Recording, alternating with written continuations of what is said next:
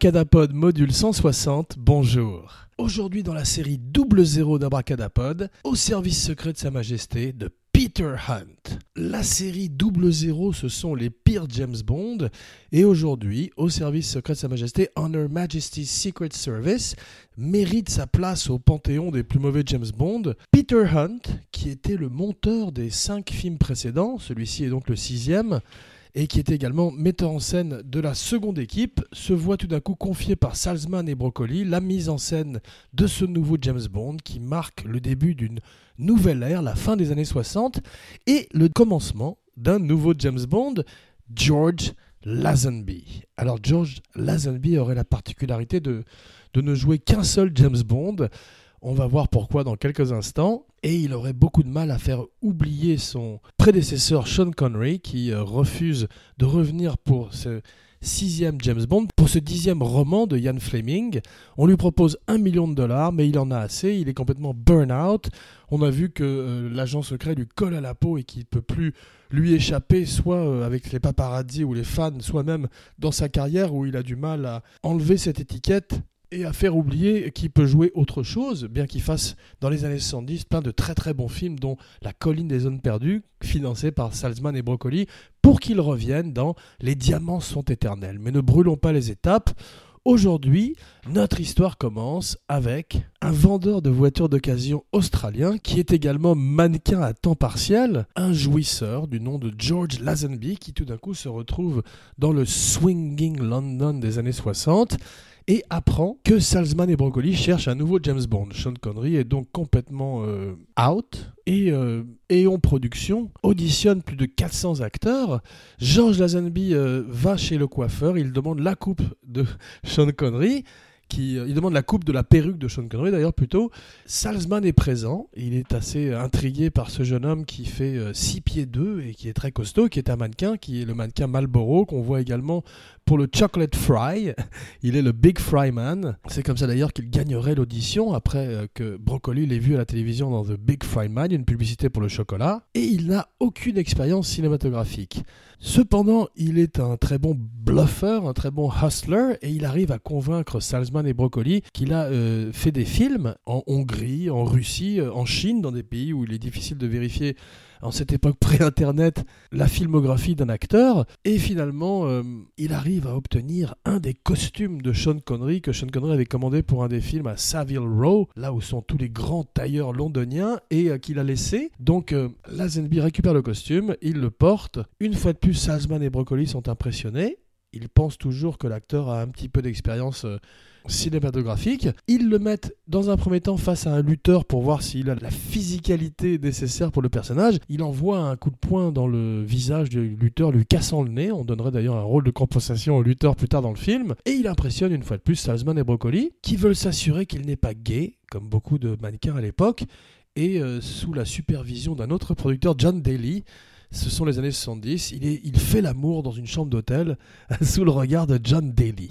George Lazenby est euh, plutôt hippie. Le personnage de James Bond ne lui correspond pas du tout. Il, il est plus euh, intéressé par Easy Rider et il a envie de traverser le monde et de partir pour Katmandou et d'avoir un maximum d'aventures sexuelles mais il rencontre Peter Hunt, le metteur en scène, donc l'ancien monteur, l'ancien euh, directeur de deuxième équipe qui devait mettre en scène le précédent, mais euh, que Broccoli et Salzman avaient évincé et qu'il reprenne pour celui-ci, car il lui avait promis, euh, s'il dirigeait la seconde équipe du précédent, qu'il reviendrait comme metteur en scène complet de celui-là. Il décide de faire ce James Bond son James Bond. Il dit George Lazenby le rencontre, lui avoue finalement qu'il n'est pas du tout acteur, qu'il n'a aucune expérience. Peter Hunt est encore plus impressionné. Il lui dit que s'il a réussi à faire croire à Salzman et Broccoli qu'il était acteur, il a réussi à tromper deux des plus dur bâtard du cinéma et euh, donc il est acteur. You're an actor. Lazenby est engagé, il euh, imite la performance de Sean Connery, il étudie Sean Connery, il n'a aucune expérience, donc il a du mal à créer son propre personnage et à sortir de l'ombre de son prédécesseur. De plus, euh, il est tellement mal dans sa peau qu'il se comporte assez mal sur le plateau avec les techniciens, les acteurs, les producteurs. Il se met vite tout le monde à dos, dont le metteur en scène Peter Hunt qui ne lui adresse plus la parole que par assistant interposé, comme c'est le cas souvent dans plein de films. On voit que Pacino, sur le parrain, vivrait un calvaire euh, à peu près similaire avec les exécutifs et le metteur en scène, ou en particulier surtout les exécutifs et les producteurs, qui remettent en question à chaque instant sa performance jusqu'à ce qu'il voit les rushs au moment où Michael tire une balle dans la tête de Sterling Hayden. Là, tout d'un coup, les exécutifs euh, voient Michael Corleone et se calment. Il n'y aurait pas cette épiphanie, ce moment pour George Lazenby. Alors, spoiler alert, euh, le film est un mauvais film, c'est la série Double Zéro, les pires James Bond de l'histoire du cinéma, mais en même temps, il a été réévalué, réhabilité dans l'histoire dans des James Bond, et beaucoup de puristes de la série disent même que c'est peut-être le meilleur, ou en tous les cas un des meilleurs. Bon, n'est pas complètement d'accord, un podcast sur la magie du cinéma, le podcast sur la magie du cinéma, share, rate, review, subscribe sur iTunes, SoundCloud, Stitcher, Facebook. Merci. Donc un James Bond qui a beaucoup de qualités, euh, dont on va parler tout de suite, mais un James Bond qui souffre de l'absence de Sean Connery, qui souffre d'un George Lazenby qui est un petit peu trop euh, vert, et qui aurait mérité un deuxième James Bond au moins pour... Euh, grandir avec le personnage, qui a été souvent le cas de tous les autres James Bond avant lui, mais euh, il n'a pas senti le vent tourner, il a cru que James Bond était un personnage archaïque et qu'à l'ère des hippies, du flower power, ce vieil agent secret avec ses martinis était un personnage démodé, d'autant plus qu'il était inspiré, influencé par son agent qui euh, lui conseille de ne pas se lier à la franchise pour 7 ans, pour 7 films avec Salzman et Broccoli qui lui propose un million de dollars et Lazenby euh, part sur les routes et aurait une étrange carrière, mais une véritable longévité, jusqu'à une très bonne série télé qui s'appelle Legit de Jim Jeffries, un très grand stand-up australien, puisque George Lazenby est le premier James Bond qui ne soit pas anglais ou britannique, il est australien. Salzman et Broccoli avec pour projet euh, L'homme au pistolet d'or au Cambodge avec Roger Moore. Il y a euh, des problèmes, des remous politiques dans le euh, pays, donc le film est reporté et Roger Moore signe une saison supplémentaire avec le Saint. C'est une grande tradition d'acteurs qui seraient soit trop jeunes, soit pris sur d'autres projets avant de rejoindre James Bond plus tard. C'est même le cas de Timothy Dalton, qui est pressenti à l'époque, mais qui n'a que 22 ans et qui estime, à juste titre, qu'il est trop jeune pour incarner le personnage. George Lazenby a 29 ans quand il accepte le rôle. Il est le plus jeune James Bond. James Bond a tendance à être représenté comme un, personnage plus proche de la quarantaine.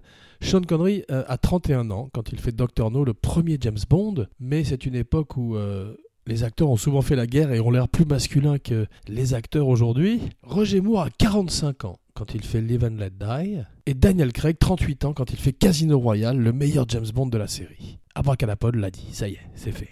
À l'heure où Daniel Craig s'apprête à euh, endosser le smoking de l'agent secret pour la dernière fois, à boire son dernier martini, à tirer son dernier coup avec son Walter PPK. Toutes sortes de noms euh, circulent euh, sous le manteau. c'est une industrie en Angleterre. Les bookmakers parient sur le prochain James Bond depuis des années. Et aujourd'hui, on parle de Dan Stevens, on parle de Henry Cavill, le choix préféré d'Abracadapod pour l'instant, et même de Harry Styles, le chanteur de One Direction qui est dans Dunkerque et qui serait euh, un retour à Eon Productions et au James Bond vers un James Bond beaucoup plus jeune et différent de celui de Ian Fleming. Donc George Lazenby, un James Bond plus jeune, un James Bond plus physique, qui a ses propres cheveux, qui fait une grande partie de ses cascades, sauf toutes les scènes de ski. Il y avait beaucoup de scènes de plongée sous-marine dans Thunderball, comme on l'a vu précédemment, c'était pénible. Et eh bien cette fois-ci, ce sont des scènes de ski qui deviendraient une des marques de fabrique de James Bond. C'est la première fois qu'il y a du ski. Sean Connery ne ferait pas de ski dans les James Bond. Il traverserait des montagnes enneigées dans Goldfinger, mais en général, ses aventures se passeraient plutôt à la Jamaïque ou aux Bahamas, où il est retiré depuis quelque temps après avoir joué pendant de nombreuses années au golf à Marbella. Longue vie, Sir Sean Connery. Shaken not stirred. Peter Hunt quitterait la série juste après. Le film est perçu à l'époque comme un échec car euh, il ne remporte que 87 millions de dollars, mais il n'en a coûté que 7 à l'époque, et euh, même s'il n'atteint pas les 100 millions de dollars de tous les James Bond précédents, ceux avec Sean Connery, il reste un très gros succès et euh, arrive en tête du box-office à l'époque. Et aujourd'hui, et comme Abracadapod le disait précédemment, réévalué comme un des meilleurs James Bond. Ça n'est pas tout à fait le cas, mais il y a une chose qui est bien dedans, c'est la Bond Girl, Diana Rigg. Diana Rigg, Emma Pell, chapeau melon et bottes de cuir, The Avengers, avec John Steed, Patrick McGee, est engagée pour faire la comtesse Teresa de Vincenzo. Euh, elle a 79 ans aujourd'hui, elle est dans Game of Thrones, et à l'époque euh, représente une nouveauté pour Bond, une Bond girl qui est légale de Bond, qui n'est pas simplement euh, un objet sexuel comme la plupart de ses conquêtes dans les films précédents, et qui se bat comme lui. C'est pour ça que Emma Pell est engagée. Au départ, Terence Hunt voulait Brigitte Bardot, mais Brigitte Bardot fait un film avec Sean Connery qui s'appelle Chalaco,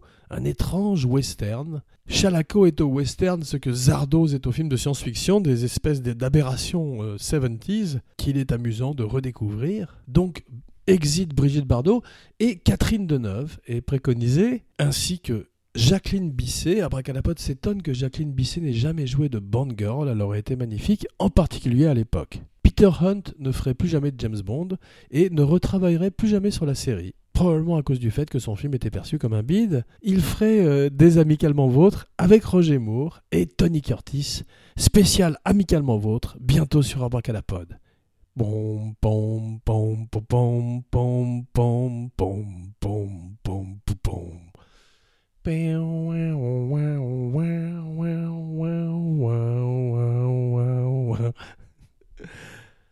Aujourd'hui, ce sont les Oscars et Abracadapod euh, n'en a que faire, car c'est une sélection un petit peu faible. Abracadapod aurait aimé que Logan gagne et espère que Dunkerque va gagner aujourd'hui. Pronostic meilleur metteur en scène Guillermo del Toro, meilleur film Dunkerque, meilleur scénario original Get Out, meilleur acteur Gary Oldman, meilleure actrice Frances McDormand, meilleur second rôle Laurie Metcalf, meilleur second rôle masculin Sam Rockwell. À moins que Guillermo del Toro ne gagne également pour meilleur film. Nous le saurons dans quelques heures, ce qui n'a aucune importance si vous écoutez ce podcast dans le futur, comme c'est vraisemblablement le cas une espèce de machine à remonter le temps, ce qui nous amène à notre recommandation de la semaine, Time After Time. C'était demain, H.J. Wells, joué par Malcolm McDowell, affronte David Warner, Jack l'Éventreur, dans euh, l'Amérique des années 80. This never happened to the other fellow. James Bond, George Lazenby, casse le quatrième mur. C'est la première fois que James Bond s'adresse directement au public, annonçant euh, un ton plus décalé, plus campy. C'est étrange car le film est un mélange de plus sérieux, il n'y a pas de gadget. On veut revenir un petit peu à Bon baiser de Russie et en même temps un côté plus campy où euh, George Lazenby porte un kilt, il incarne un professeur de généalogie homosexuel, il n'est pas assez bon acteur pour y arriver, il est doublé, une autre grande tradition de James Bond où les gens sont doublés quand ils sont euh, insuffisants ou ne correspondent pas à l'accent qu'ils sont censés jouer. Le film donc mélange le sérieux, les poursuites à ski, qui explique pourquoi ce film est le Bond préféré de Christopher Nolan en parlant de Dunkerque. Il s'en inspirait pour Inception et ses poursuites à ski, et mélange euh, la comédie, la, dérision avec un concierge tout d'un coup qui siffle le thème de Goldfinger au moment où il croise George Lazenby toujours le fantôme de Sean Connery qui hante le film, un Bond soi-disant plus sérieux, mais pas véritablement. Car Kojak, Telly Savalas joue Blofeld.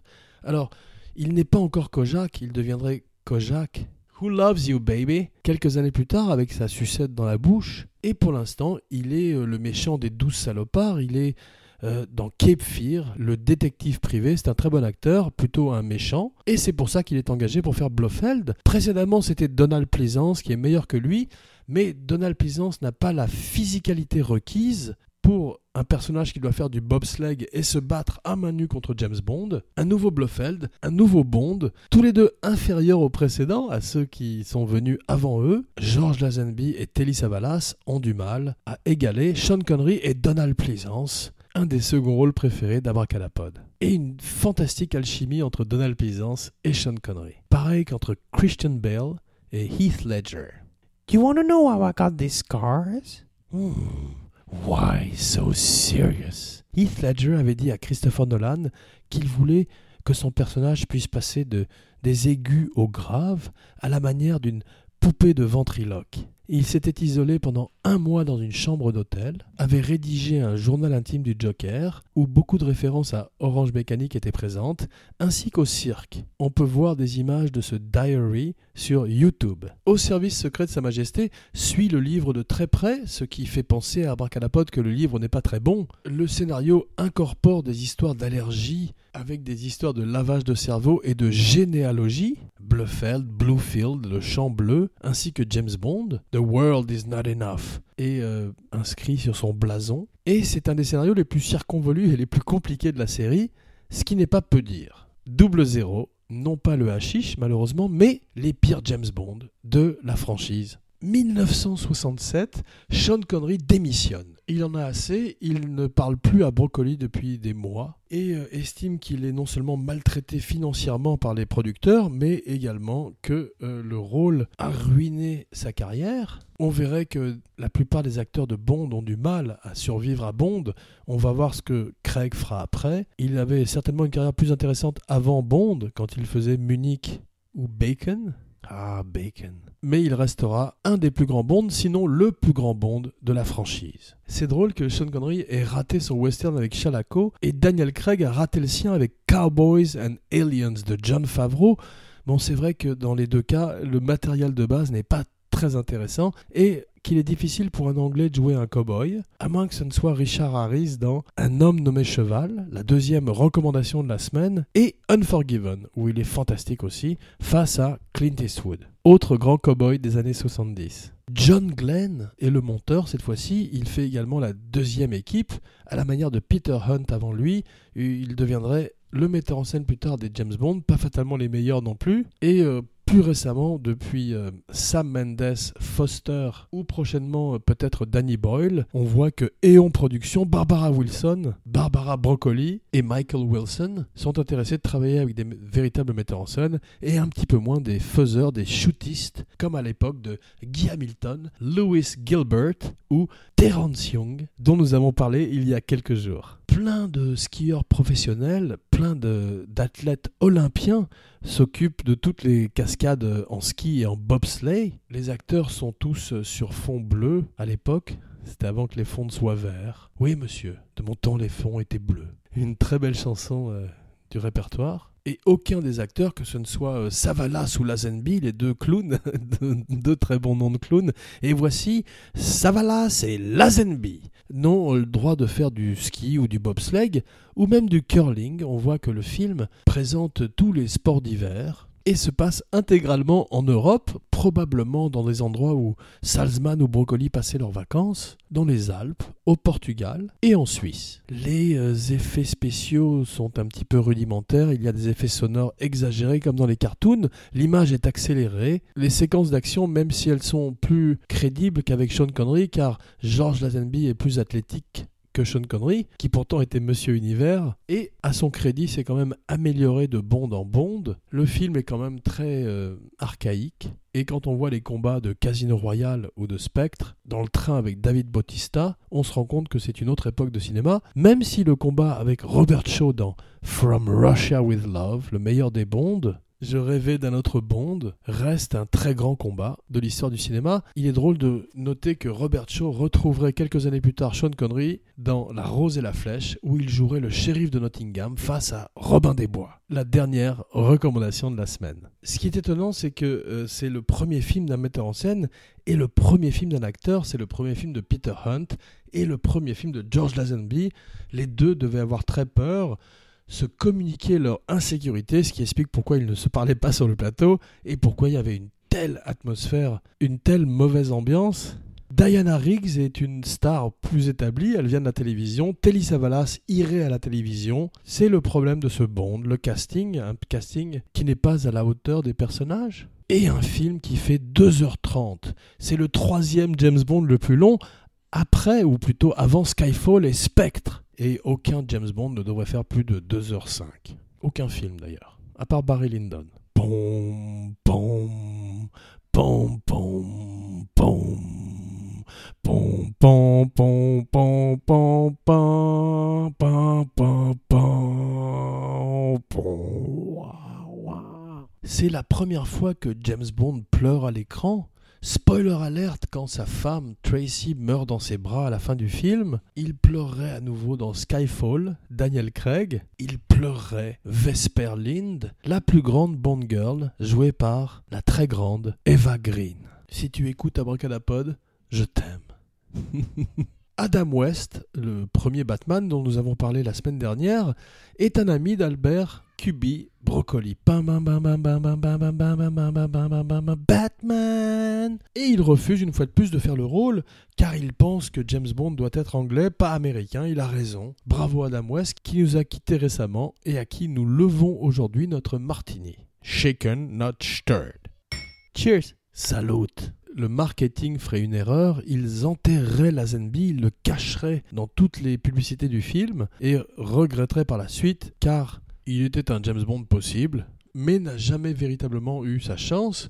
Kevin McClory considérait quelques années plus tard le reprendre pour Never Say Never Again, mais une fois de plus, Sean Connery le grille et reprend le rôle. Abracadapod a oublié euh, la musique de Never Say Never Again, ce qui n'est pas bon signe. C'est la cinquième bande-son de John Barry. Alors John Barry a le même problème que tout le monde sur le film, l'absence de Sean Connery. Il dit que sa bande-son, qui n'a pas de chanson véritablement en générique de début, doit être plus bondienne que bondienne. Il le dit lui-même, to be bondian beyond bondian, afin que le public oublie qu'ils n'ont pas Sean. Mission accomplie, mission impossible accomplie, car euh, c'est une des meilleures bandes-sons de James Bond et la chanson au milieu du film, qui est une espèce de, de, vidéoclip qui arrête le film au moment où James Bond tombe amoureux pour la première fois de sa vie de Diana Rigg, est chantée par Louis Armstrong. C'est son dernier enregistrement, il est déjà malade, dirait John Barry, mais il ne fait qu'une seule prise. We have all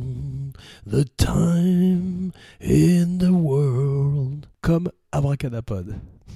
le titre du film, pour une fois, n'apparaît pas dans la chanson. C'est une chanson qui est jouée au Moog, qui amène des instruments électriques et qui est beaucoup plus féroce que tous les bonds précédents. John Barry donne tout et c'est euh, ce qu'il y a de mieux dans le film. À la première du film, George Lazenby arrive barbu et les cheveux longs. Euh, Salzman et Broccoli fulminent. Ils sont furieux. Et euh, même si Lazenby a déjà renoncé au rôle, il s'est désormais complètement fermé les portes d'Eon Productions et ne rejouerait le rôle qu'une seule fois dans une espèce de spoof. Il le ferait d'ailleurs plusieurs fois dans des parodies, mais une fois dans un personnage qui s'appelle JB, non pas James Brown, non pas Jack Bauer, non pas Jason Bourne, mais vraisemblablement James Bond dans Men from the Uncle avec David McCallum et Robert Vaughn, le dernier des sept mercenaires à être mort où Lazenby reprend euh, le rôle de 007. Il pilote l'Aston Martin, il a un Walter PPK et porte le smoking de l'agent secret. George Lazenby a été payé une avance sur euh, Les Diamants sont éternels. Il rembourse Salzman et Broccoli quand ils refusent de d'incarner James Bond à nouveau,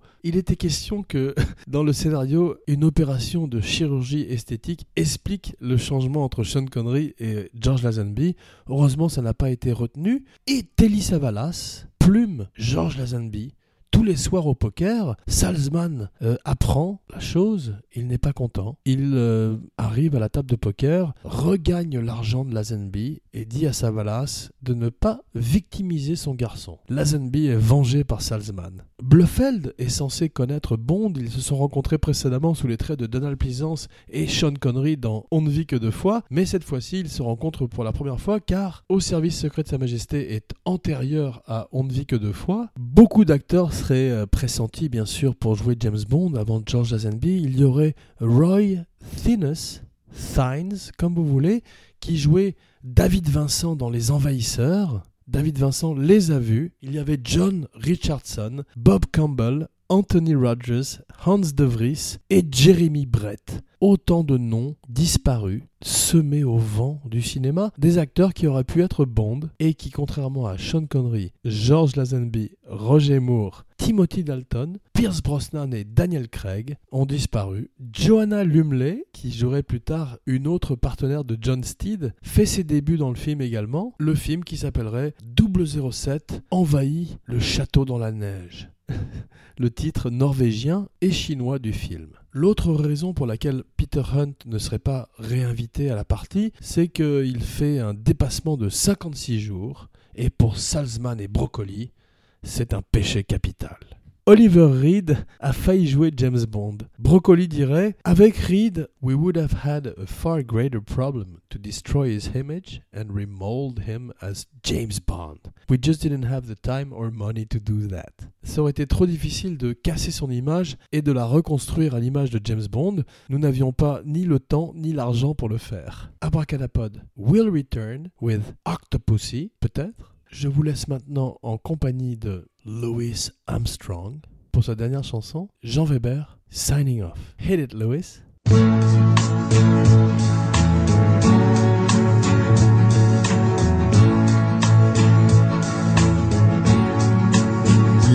have all the time in the world. Time enough for life to unfold all the precious things love has in store. We have all the love in the world. If that's all we have, you will find we need nothing more. Every step of the way will find us with the cares of the world far behind us. We have all the time just for love, nothing more, nothing less. Only